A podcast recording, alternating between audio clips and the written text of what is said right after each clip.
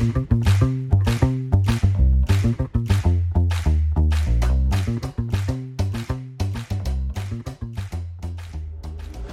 拉成语值，成语往往有迹可循，一旦点通就豁然开朗。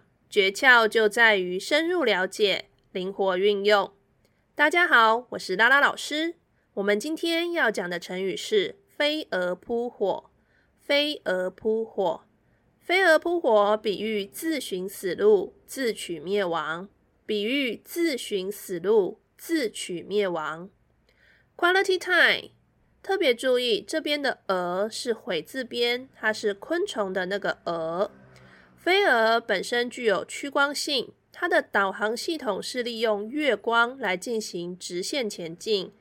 因为飞蛾它是属于夜行性昆虫，但是如果在晚上的火光或者是其他的人造光，会使飞蛾也会朝着它前进。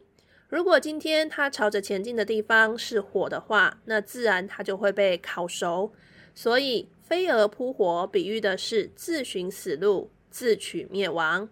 以上是今天的 Quality Time，欢迎你上我们的拉拉成语值粉丝团留下你的创作，因为只有不断的练习，才能够拉伸你的成语值哦。我们下次见。